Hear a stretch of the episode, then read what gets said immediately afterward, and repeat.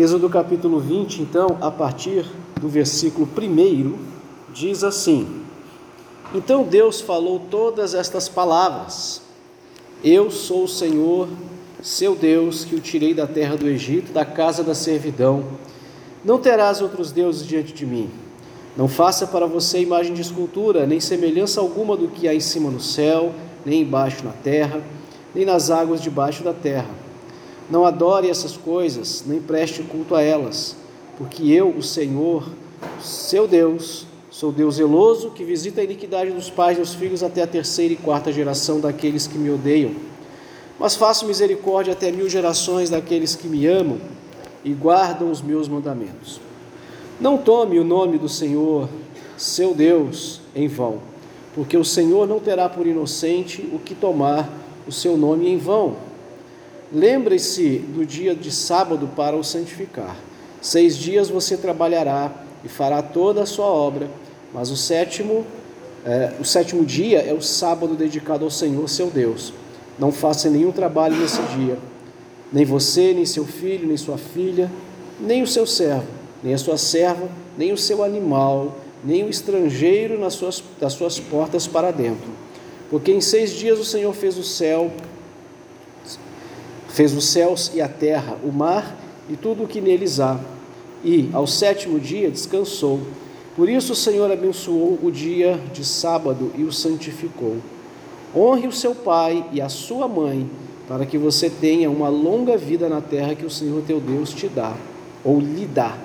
Não mate, não cometa adultério, não furte, não dê falso testemunho contra o seu próximo. Não cobice a casa do seu próximo. Não cobice a mulher do seu próximo, nem o seu servo, nem sua serva, nem o seu boi, nem o seu jumento, nem coisa alguma que pertença ao seu próximo. Até aqui. Senhor Todo-Poderoso, te louvamos mais uma vez, Senhor. Agradecemos pela tua palavra, em especial por esses mandamentos, por essas palavras por esta ordem dada a nós. Que Teu Espírito Santo abra realmente o nosso entendimento para compreender a Tua palavra. Que Teu Espírito Santo abra os olhos do nosso entendimento para contemplarmos as maravilhas da Tua lei. Em nome de Cristo Jesus. Amém. Como foi anunciado, meus irmãos, já há bastante tempo, a gente está falando, a gente vai iniciar agora a essa série de pregações sobre os Dez Mandamentos. E na verdade eu até já estava me preparando para falar hoje sobre o primeiro mandamento, já entrar de cara no primeiro mandamento. Mas o momento em que eu fui preparando ali o meu, meu texto, né, às vezes eu escrevo é, aquilo que eu gostaria de falar, às vezes eu escrevo só algumas ideias, enfim, eu não tenho, não sou muito metódico nessas questões. E aí eu comecei a escrever e aí parece que uma né, liga ali uma, uma, uma, chave ali, sei lá, e eu fui escrevendo e achei melhor ao, ao longo do, do, desse preparo a gente fazer hoje uma introdução, né? Então fui inspirado pelo Espírito Santo ali a fazer isso. Outro dia eu ouvi um, um pastor que faz parte desse, desse, desse, desse grupo, digamos assim, dessa banda de pastores que sempre fala: Deus me falou, Deus me, fez, Deus me falou assim, assim, Deus me falou para fazer assim, assim, assado. E aí eu sempre pensei: poxa, mas às vezes eles falam como se Deus falasse com eles, como eu converso com a minha esposa, com os meus filhos, às vezes em casa, né? eu falo assim. Isso não acontece comigo, né? Então, enfim, como é que será que é isso, aquilo? Ah, mas depois eu ainda pensei assim, falei, poxa, talvez é, seja né, essas impressões internas que as pessoas têm, Seja, seja mesmo Deus falando, né? Porque Deus é vivo, Ele está conosco hoje. O problema é que muitas vezes a gente erra, né? A gente acha que Deus falou para fazer uma coisa e na verdade não foi Deus, e aí às vezes a gente comete muitos erros. Por sermos falhos, nós muitas das vezes é, cometemos é, erros assim. Então, imagino que o Espírito, se posso dizer hoje, né? Hoje eu gostaria de dizer, eu acho que o Espírito Santo falou comigo para fazer essa introdução para que a gente acompanhe bem. E mais uma vez aqui fica o meu apelo, né, para que você não perca é, nenhum dos, dos cultos, para poder ter a sequência completa. né, para você ter o alimento completo, para você ter a instrução completa e assim não errar. Já não disse, já não diz as escrituras, né? Errais porque não conheceis as escrituras, nem o poder de Deus. Então, quando a gente desconhece, a gente comete erros. E o objetivo desses mandamentos, ou como a gente viu aí no capítulo 1, né? Essas dez palavras, palavras do Senhor, é, elas são instruções dadas pelo Senhor para nós, que nós chamamos de código moral, ou lei máxima de conduta e comportamento todo ser humano deve, deve obedecer, independente do lugar, independente do tempo, da era, da ocasião, né, no sentido de era, passado, presente, futuro, ou mesmo de etnia a gente percebe que esses mandamentos, que essas ordenanças do Senhor aqui, elas são válidas em qualquer lugar desse universo. Se nós formos lá para Marte, né, hoje eu vi é, um negócio, como está em inglês, eu não entendi muito bem, um vídeo, mas você já viu como que formiga constrói formigueiro? A gente nunca, não sei você, né, mas eu nunca parei para ficar olhando ali o tempo todo. Né? Mas assim, você olha num dia, tem nada. Você olha no outro dia, aquele negócio está todo montadinho e elas vão colocando grãozinho por grãozinho. Cupim também faz isso, né? É, aqueles montes de terra, inclusive aquilo ali dá um forno para fazer uns assados maravilhosos, né? É, é uma coisa impressionante aquela casa do cupim. Ele vai colocando grãozinho por grãozinho, vai. Me parece que eles estão pensando em fazer isso em Marte jogar uns robozinhos assim pequenininhos, e esses robozinhos eles vão construindo uma espécie de casulo ali onde as pessoas vão ficar lá. Deu, deu a entender para mim que seja isso. Vai ter lá uma primeira igreja batista, uma primeira igreja presbiteriana também, uma Assembleia de Deus, né? e outras mais, lá em Marte, para a colônia de moradores, né? de, de, de, de terráqueos invadindo Marte. Então vai ter uma igreja lá e esses mandamentos eles continuarão valendo lá, eles terão validade lá, porque é o que a gente chama da lei moral. Chamamos de moral porque a moral é aquele conjunto de regras, de normas que baliza o nosso comportamento, as nossas ações. A gente vai ver leis morais em todos os lugares. Na nossa casa a gente tem leis e normas. Né? É, na casa de todo mundo tem leis e normas. Minha casa, minhas regras. Já diz um irmão que está aqui conosco, não vou falar quem é, né, irmão Ronaldo? É, mas sim, nós temos as nossas regras também. Ela é ah, um código moral. E esse é o código moral de Deus. Qualquer lei ou código de conduta humana, hoje, deriva desses dez mandamentos. De sorte que se a lei moral de todos os povos da terra fossem essas dez palavras, como eu acabei de dizer para você, a Bíblia não chama de dez mandamentos, mas o texto de Êxodo capítulo 20, versículo 1, dez palavras. Então, se todos os povos da terra obedecessem a essas dez palavras, certamente não haveria necessidade nenhuma de outra constituição. A gente não estaria falando em constituição as chamadas constituições nacionais, né? no Brasil nós chamamos, obrigado, irmão. No Brasil nós chamamos de é, Constituição Federal. É, outros países têm outros nomes, Carta Magna, etc. Cada país tem a sua. E derivado das constituições, seus códigos, é, Código Penal, Código Civil, é, os conjuntos de regras e os estatutos e os regimentos internos, por exemplo, a, nossa igreja aqui, a Igreja Batista Bethesda, ela tem um estatuto que diz que a gente tem que fazer uma eleição para eleger uma diretoria, uma diretoria que representa a personalidade jurídica registrada no cartório, chamada Igreja Batista Bethesda. Essa diretoria tem que ser eleita de três em três anos, e ali estão tá as regras de como nós devemos proceder para fazer esta, essa eleição. É, se nós seguirmos aquilo que está nos Dez Mandamentos, meus irmãos, nós não precisaríamos de outras normas, tanto nesse âmbito menor quanto num âmbito maior. Essas dez palavras aqui, que nós acabamos de ler em Êxodo, elas foram dadas diretamente por Deus, você sabe disso, você já viu em filmes, você já viu até em novela, né? já fizeram isso, já dramatizaram tudo isso.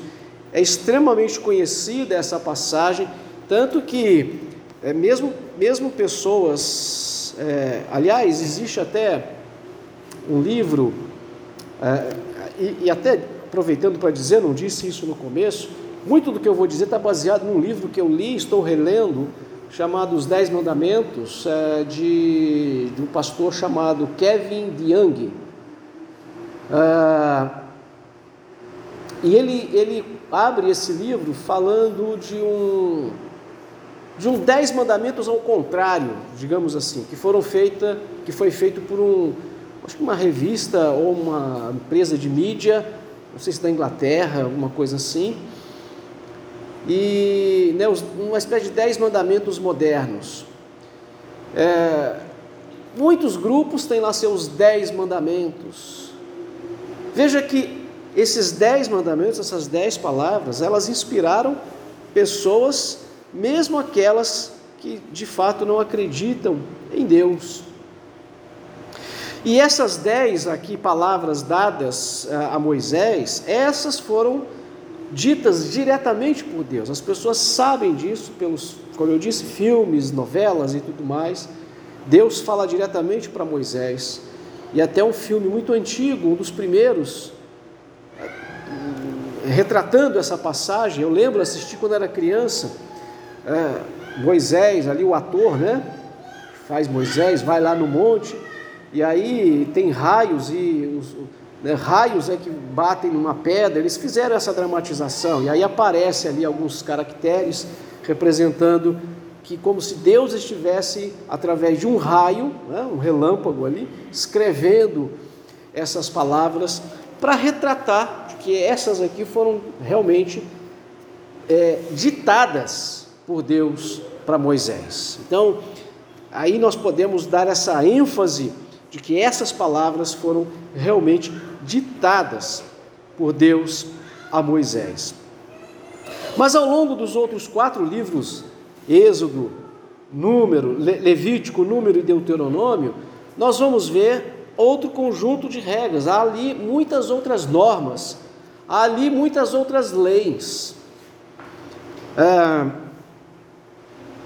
se não me engano, acho que é né, porque até por, pela questão de língua, tradução, etc., mas me parece que eles, alguém já catalogou ali mais de 600 normas, mais de 600 leis. Então alguém poderia dizer, então não são 10 mandamentos, são mais de 600. Nesses quatro livros tem tudo isso. Em Êxodo, Levítico, Número e Deuteronômio. O que acontece, meus irmãos, é que esses essas leis, né, ou antes, esses livros, esses quatro livros, que na verdade a gente sabe que são cinco, né, o Gênesis aí que compõe o Pentateuco, só que Gênesis está dando as origens e não tem propriamente é, leis ou normas ali. Essas normas elas vão começar mesmo a partir do livro de Êxodo, mas né, na, na, na coleção de livros do Antigo Testamento é chamado de Pentateuco ou de Torá, palavra Torá, que significa lei, os cinco livros, né? Gênesis, Êxodo, Levítico, Número e Deuteronômio. Mas as leis propriamente ditas então, estão nos quatro últimos aí desses cinco livros. Todas as leis, todas as normas, esses livros não foram escritos no formato de uma legislação eles não foram escritos num formato sistemático, como a gente poderia dizer. Quem já teve a curiosidade de olhar, por exemplo, a nossa Constituição, a gente vê aí, ultimamente, nos últimos dias, tem o artigo 5 da Constituição. E você vê que a, a Constituição ela é toda formada por artigos, capítulos, esses capítulos divididos ali é, né, tem os capítulos divididos em artigos, os artigos subdivididos ali em é, números, ou linhas, ou tópicos, ou alíneas. Depende. O nosso estatuto aqui da Igreja Batista Bethesda também segue essa mesma norma, essa mesma sistematização. E ali vem tudo pela, né, pela ordem. Então, a primeira coisa que tem no nosso estatuto, por exemplo, é finalidade, nome, finalidade, sede. É a primeira coisa que tem que aparecer. Isso é padrão nos estatutos, por exemplo, de uma igreja. Aí depois é, vem escrito ali é, dos direitos e deveres dos membros. Aí depois vem lá das assembleias, da diretoria, né, o capítulo da diretoria como que é a diretoria, quem compõe, por quanto tempo. Aí depois vem lá das atribuições, atribuição ao presidente compete, ao vice-presidente, ao secretário, ao tesoureiro, vem lá essas atribuições. Depois vem lá, né, não necessariamente nessa ordem, forma de ingresso, como que faz para se tornar membro da igreja, como que, é, é, como que uma pessoa é desligada da igreja, deixa de ser membro da igreja, e por fim, né, das disposições finais, e o último, e aí se encerra o estatuto assim. Isso é muito sistemático.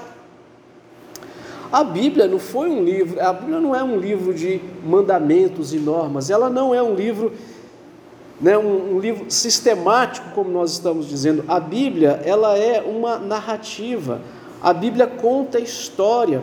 Todo o Pentateuco, como eu acabei de dizer, esses cinco livros, você veja, eles são histórias, são narrativas.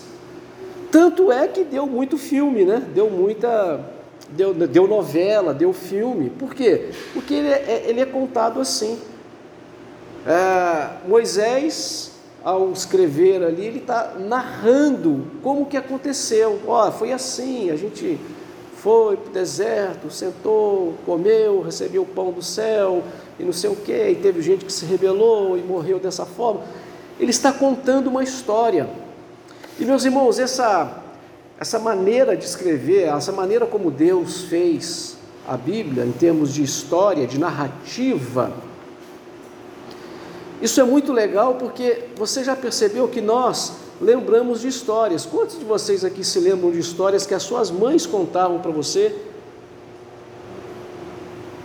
antes de dormir? Eu me lembro, tem um em particular que eu me lembro e me lembro com muito carinho dessa, dessa história. Sempre que eu estou viajando à noite, né, que eu estou andando com o carro à noite, aí você passa por trechos assim sem iluminação nenhuma e de longe eu vejo uma luzinha. Eu lembro da minha mãe, vem na minha, vem na minha memória assim como se fosse um, um download de 5G, pum, de uma vez só. Né? A história do velhinho da chuva. Ó, já tem tantos anos que minha mãe contava me contou isso. Que a gente lembra? E lembro com riqueza de detalhes da minha mãe contando. É por isso que a Bíblia ela foi passada de geração para geração e a fidelidade do que está ali, a veracidade do que está ali.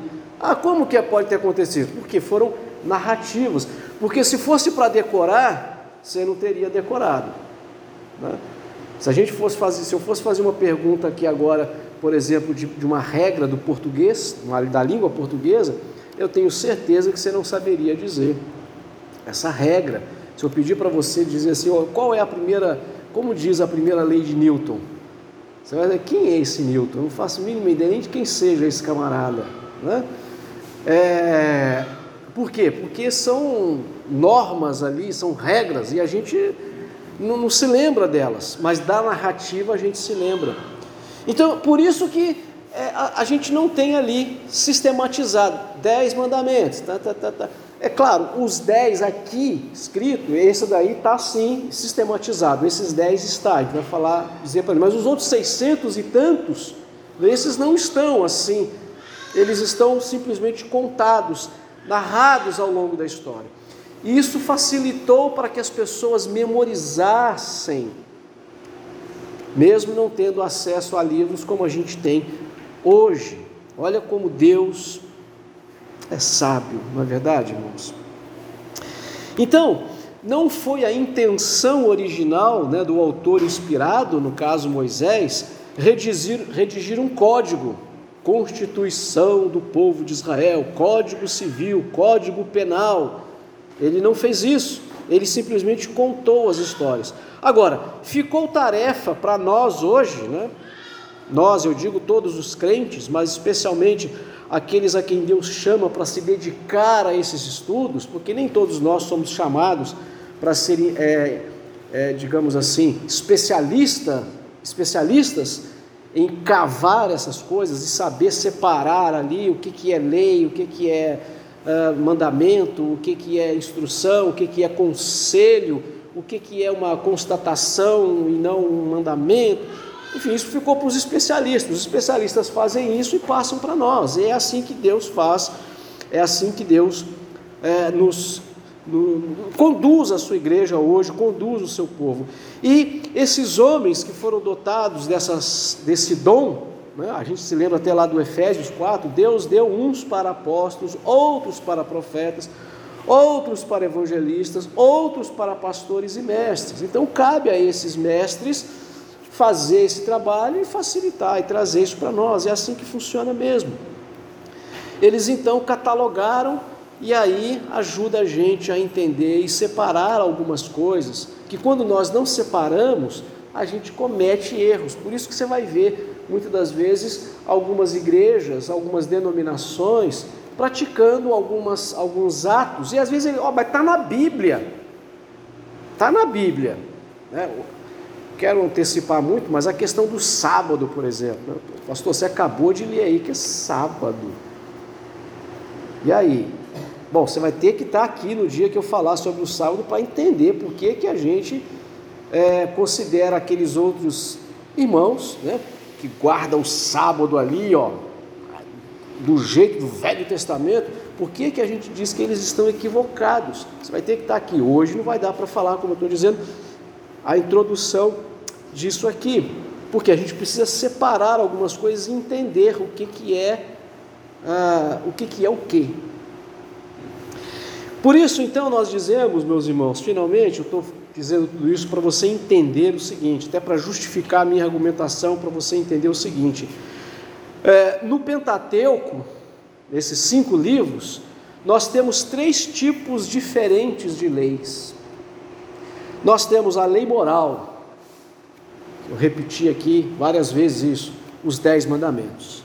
A lei moral vale para qualquer pessoa em qualquer lugar do mundo, em qualquer época, no passado, no presente, no futuro, até Jesus voltar. Quando Jesus voltar, ele estabelecerá um novo céu, uma nova terra. Aí a gente terá certamente é, momentos diferentes, mas é, enquanto vivemos nesse, é, né, nesse mundo, se Jesus não voltar nos próximos mil anos, isso aqui vai continuar valendo do mesmo jeitinho que vale hoje. Esses dez mandamentos. Esse Êxodo capítulo é, 20 que nós acabamos de ler. E Deuteronômio também vai repetir as mesmas palavras depois, mais para frente. A segunda, o segundo tipo de lei é a lei cerimonial, que são os ritos, os sacrifícios, o culto propriamente. Deus deu ordens ao povo para matar animais, fazer alguns sacrifícios, né? É, alguns tipos de vestimentas né, que os sacerdotes, por exemplo, tinham que usar. E a desobediência a esses cultos, a essas normas, gerava inclusive a morte das pessoas. Sabe que teve gente que morreu por desobedecer a essas leis ritualísticas, leis cerimoniais. E havia um outro conjunto de. Re... Havia não, né? É, havia, quando eu digo, no sentido que valeu no passado, né? já estou antecipando. Para nós hoje, elas não fazem sentido. Que aí eu chamo aqui de lei civil. São normas de conduta do povo em suas relações sociais. Que povo? Aquele povo que saiu do Egito ali e o povo judeu, enquanto esteve debaixo dessa teocracia, porque depois eles mudaram, né? Antes, depois de Jesus, eles mudaram bastante. Mas enquanto estiveram vivendo essa teocracia, tendo a Torá como a constituição federal deles, E ali na Torá existiam normas civis que regulavam como que as pessoas se relacionavam umas com as outras. O nosso Código Civil hoje atual, ele regula isso, como que a gente se relaciona com as pessoas. Então, em questão de princípio é igual. Agora, de letra da lei, evidentemente que não pode mais ser. Então, meus irmãos, a lei moral, quando assim entendida, é, percebemos as seguintes diferenças. A lei moral é aplicável a qualquer pessoa, em qualquer lugar do universo, em qualquer tempo. Como eu já disse, ela é imutável, ela não caducou. Não são nove mandamentos hoje para a igreja, continuam sendo dez mandamentos. Nenhum deles deve ser é, colocado de lado, não, não foi subtraído e nem se adaptado, ou deve ser adaptado, ao sabor de culturas ou épocas. Isso não. Os seus princípios com toda certeza. Jesus em Mateus capítulo 5 e 7, principalmente, mas Paulo vai repetir esses mandamentos também, se não me falha a memória, é, 1 Timóteo com certeza, e agora não me lembro agora qual das outras cartas, em uma das cartas que o apóstolo Paulo escreve, também ele cita é, esses mandamentos, mas a Timóteo com certeza. Mas Jesus aqui principalmente, Jesus em Mateus 5, a 7, Jesus não muda a lei. Ele faz algo que a gente, na, na, na música, chama de transposição. Você já viu aquelas músicas que a gente é, muitas vezes canta e aí ela sobe o tom? Né? Você está cantando e aí dá uma subida de tom. Você percebe essa, essa, essa elevação. É algo que eu posso dizer para você mais ou menos próximo. Eu, que eu acho que eu não sou especialista em música, mas a transposição é jogar realmente uma oitava acima. Então, se está tocando numa, numa, numa, você já viu, né? Por exemplo, acho que se todo mundo tem a ideia, você já viu ali um teclado, por exemplo, um piano, né? ele tem ali é, é dezenas de teclas. Acho que um piano tem 60 e poucas teclas, um piano normal. Né? É, mas todas elas são sete notas. Mas você percebe que tem uma que é né, bum, bum, aquele barulho mais, e a outra. É, são todas elas sete notas, mas a cada, a cada sete, a oitava é a mesma da primeira. Se você pegar aí da escala do Dó, né, então você tem um Dó, aí a oitava tecla é o mesmo Dó, só que uma oitava acima. Ela vai subindo, é o que a gente chamaria então, né, vai subindo o tom mas a nota é a mesma. O que Jesus Cristo faz em Mateus é isso. A nota é a mesma, ele só subiu o tom. Por exemplo, vou dar um exemplo só agora, a gente fala mais detalhadamente. Quando o, o mandamento diz: Não assassinarás. Jesus disse: Eu, porém, vos digo: se você se irar contra seu irmão, você já cometeu assassinato. Veja que Jesus está dizendo o seguinte: que não é só o ato de assassinar, mas a intenção de assassinar já é assassinato. Ouviste o que foi dito: não adulterarás. Mas se você tiver a intenção de adulterar, estiver planejando o adultério, você já adulterou. Você viu que ele subiu o tom, mas ele não modificou o mandamento. Já a lei cerimonial dizia respeito ao modo de culto exigido por Deus ao povo da antiga aliança. A lei cerimonial, meus irmãos, eu, eu, se eu puder fazer um resumo, o resumo da lei cerimonial é o que? Como se cultua a Deus. As regras para cultuar a Deus. Por isso que eu digo que, em termos de princípio, o nosso culto não pode ser do jeito que a gente quer. O nosso culto tem que ser do jeito que Deus quer, tanto no Antigo quanto no Novo Testamento. A gente não pode fazer qualquer firula e, dizer que isso é culto. Pode ser qualquer outra coisa, eu não tenho nada contra. Ó, você pode fazer o que você quiser e oferecer para Jesus. Você pode rodopiar, você pode gritar, você pode fazer o que você quiser e oferecer para Jesus. Tá? É, Mas quando Deus chama para um culto congregacional, mesmo no Novo Testamento, Deus impôs regras. E a gente tem que fazer do jeito que Ele quer. Mas no Antigo Testamento, então, a lei cerimonial, basicamente, as regras, as normas de como que Deus queria que o culto fosse feito. Qualquer coisa diferente daquilo, a pessoa poderia morrer, dependendo daquilo que ela estava fazendo de diferente. E isso sim acontecia. É... Outra, outra característica da lei cerimonial é que toda ela apontava para Jesus.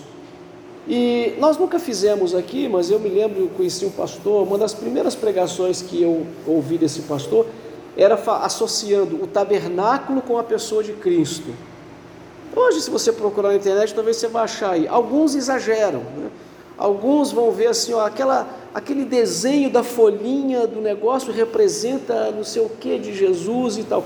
Mas, assim, é, de uma maneira mais ampla, sim, o tabernáculo apontava para o sacrifício de Cristo, o cordeiro aponta para Jesus. É, tudo no Antigo Testamento, da lei cerimonial, os animais que eram oferecidos, a maneira de oferecer os animais, a maneira de cultuar, mesmo os dias, as, os momentos, enfim, tudo da lei cerimonial apontava para Jesus. Por isso, Romanos 10, 4 vai dizer: o fim da lei é Cristo para a justificação de todo o que crê. Ora, de que lei ele está falando? A lei cerimonial. Ele não pode estar falando da lei moral, porque lá está dizendo: não assassinarás. Ah, Jesus falou que ó, Jesus cumpriu a lei, agora eu posso cometer assassinato à vontade, porque não há mais condenação para aquele que crê em Jesus. É óbvio que isso é um absurdo. Você percebe como a gente consegue entender exatamente o que a Bíblia está dizendo? Qual lei que Jesus pôs um fim nela? Qual lei que Jesus pegou, rasgou, embolou tudo e jogou no lixo? A lei cerimonial. Por isso a gente não precisa ficar matando animal, oferecendo oferendas para Deus. Tá? Nós não precisamos mais disso, porque Jesus pôs um fim na lei cerimonial. Aí sim, então, tudo isso para nós não tem mais sentido nenhum na sua letra. A gente pode encontrar ali princípios, questão de comportamento, de santidade, de dedicação. Aí, por princípios, a gente pode resgatar, sim. Aliás, das Escrituras, nós podemos tirar princípio de tudo, de Gênesis 1 Apocalipse 22. Mas a letra da lei, essa daí caducou, a lei cerimonial. E por último, meus irmãos, a lei civil. Aí aqui eu preciso até dar um exemplo. Já dado o nosso tempo que já venceu, eu não vou poder ler todo o capítulo, porque são textos grandes. Mas você anota aí, depois você ouve aí, eu vou gravar e mandar para você. Levítico, eh, em Levítico 27, vai ter o registro seguinte. Eh, antes, Levítico 26, um pouquinho antes, Deus dá lei, eh, lei da herança. Então Deus diz para Moisés, eu vou dizer assim muito rapidamente, bem, bem, bem, é, com as minhas próprias palavras. Deus fala, Moisés, escreve aí. Ah, né, quando ah, você chegar lá, né, vocês chegarem na terra que eu prometi, vocês vão dividir a, te a terra é, proporcionalmente. Então, aquelas tribos maiores receberão porções maiores, as tribos menores receberão porções menores, e quando o pai morrer, aquela terra fica para o filho. E assim vai de geração em geração. O objetivo disso era o quê? Não haver é, transferência de, de, de, de, propriedade, nem acúmulo de, riqueza. Tá? Porque o que aconteceu é o seguinte: é, a gente vê hoje, tem gente que não tem casa. Eu, por exemplo, poderia fazer o seguinte: olha, eu vou comprar, vamos supor que todo mundo aqui tivesse uma casinha própria aqui. Aí, por uma dificuldade qualquer, eu vou lá e compro a sua casa. A lei me permite fazer isso hoje. Se eu comprei a sua casa, a sua casa passa a ser para sempre minha. Ninguém toma, minha propriedade. Aí eu compro a casa de todo mundo. Aí fica o quê? Um só tem toda a propriedade, essa concentração de renda. E o outro fica sem nada. Lembra que eu já contei aqui da, minha, da história da minha vida, que o meu bisavô, ele era dono de uma terra muito grande, mas aí venderam a terra para tratar da doença dele ele morreu e a família ficou sem terra. E eu, o bisneto dele, praticamente eu tive quase que morar na rua, porque eles não fizeram a atitude sábia lá atrás. Era isso que Deus estava evitando nessa, ao criar essa lei, ao inspirar Moisés em fazer essa lei da herança.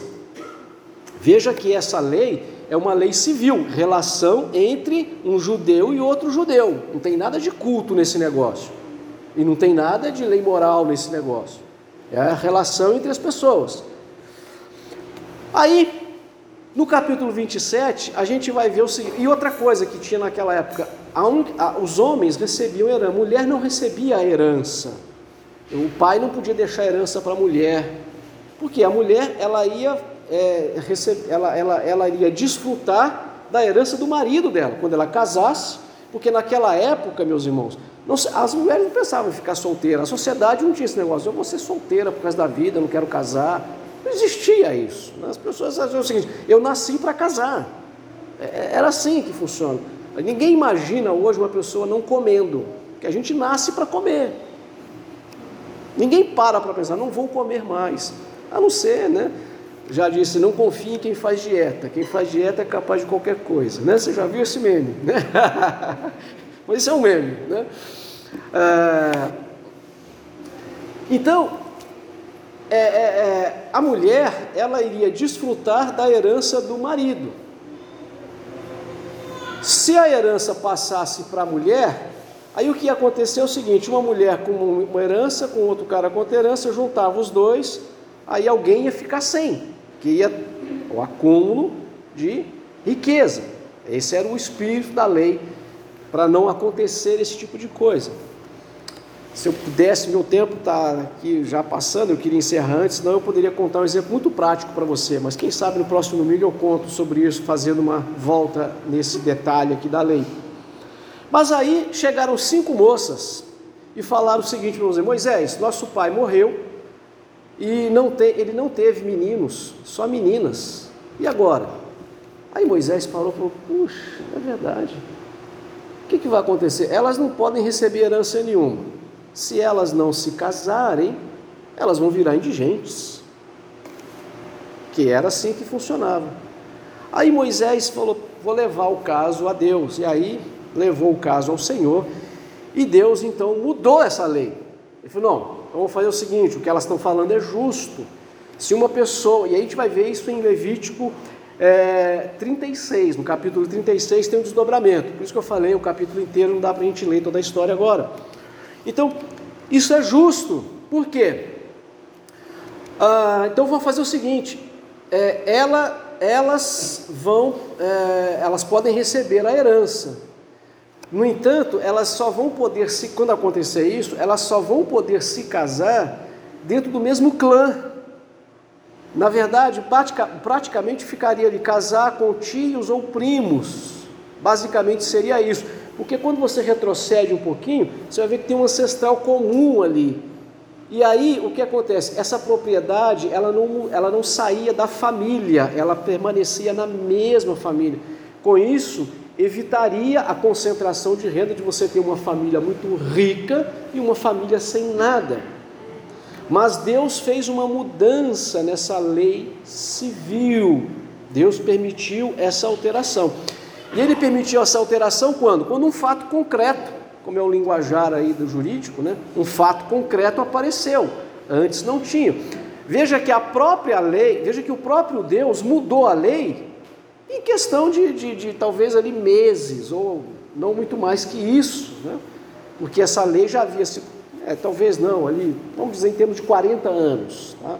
porque a lei foi dada lá atrás, quando o povo sai do Egito, mas aí, por causa do pecado, eles ficam rodopiando no deserto 40 anos, 40 anos depois que eles vão assumir a terra. E aí, na hora de assumir a terra, na hora de, de colocar a teoria na prática, eles acharam um problema. Oh, essa lei tem um problema. E aí foi quando há esse conserto na lei. Você percebe?